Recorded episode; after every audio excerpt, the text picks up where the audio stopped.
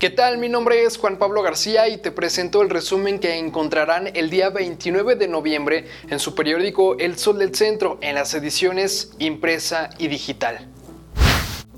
La industria de la transformación, así como los servicios sociales y comunales, son los dos sectores productivos que han generado la mayor cantidad de empleos en los últimos meses en Aguascalientes, a pesar de que el primero fue el que registró mayores pérdidas hasta agosto pasado mientras que el sector de la construcción ha acumulado la mayoría de los despidos en este lapso.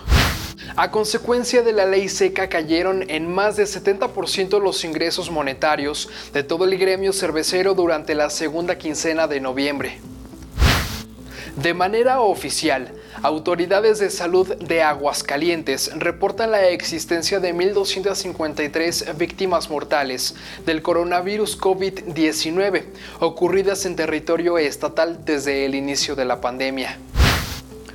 El gobernador Martín Orozco Sandoval continúa recorriendo los municipios del estado, inaugurando diversas obras en comunidades que por muchos años no fueron apoyadas. Es por ello que el mandatario visitó en esta ocasión el llano para entregar calles con baquetas y guarniciones nuevas, así como con red de agua potable y alcantarillado.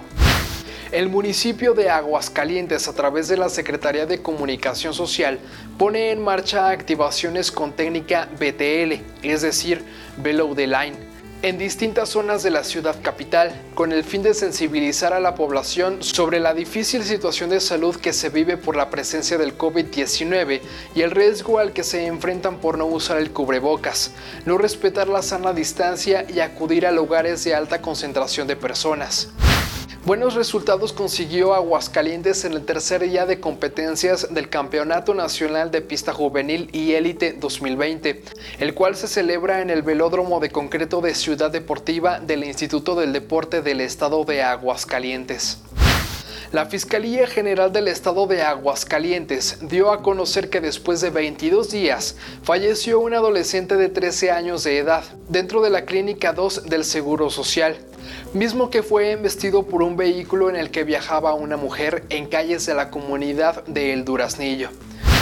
Este fue el resumen que encontrarán en las ediciones impresa y digital de su periódico El Sol del Centro. Hasta la próxima.